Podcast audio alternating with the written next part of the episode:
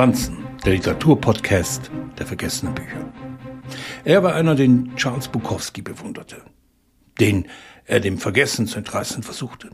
John Fante vermochte von klein Glück wie dem alltäglichen Wahnsinn mitsamt Lüge und Betrug, der bitteren Armut zu erzählen, ohne dass es wie eine Aneignung klang.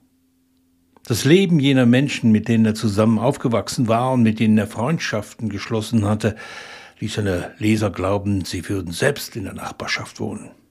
John Fantes Arturo Bandini hat ihn durch mehr als einen Roman begleitet. Von einem leichten, schnellen Ton getragen, der den Hunger nach Leben, nach Erlebten in seinem Amerika in den 1930er Jahren widerspiegelt. Fantes Trilogie erlebte über die Jahrzehnte immer wieder eine Renaissance.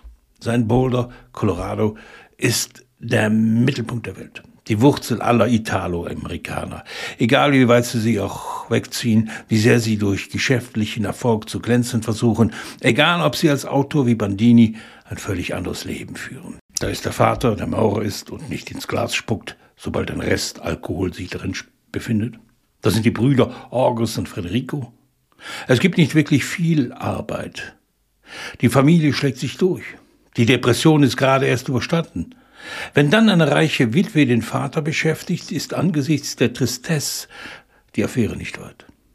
Was Fante in vielen kleinen Geschichten schafft, ist trotz aller komischer Monumente die Armut der Bandinis nie auszustellen, ihnen ihre Würde zu belassen.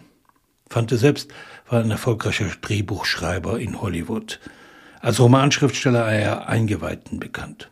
Sein Held Bandini wird zuweilen durch eine katholische Erziehung ausgebremst. Einmal Italiener, immer Italiener. Einmal Katholik, immer Katholik. Aber das Gewissen plagt Bandini nie sehr lange. Wenn das Leben ein nicht wirklich frei leben lässt, muss man halt einen Roman darüber schreiben und ihm ein verschmitztes Lächeln abbringen.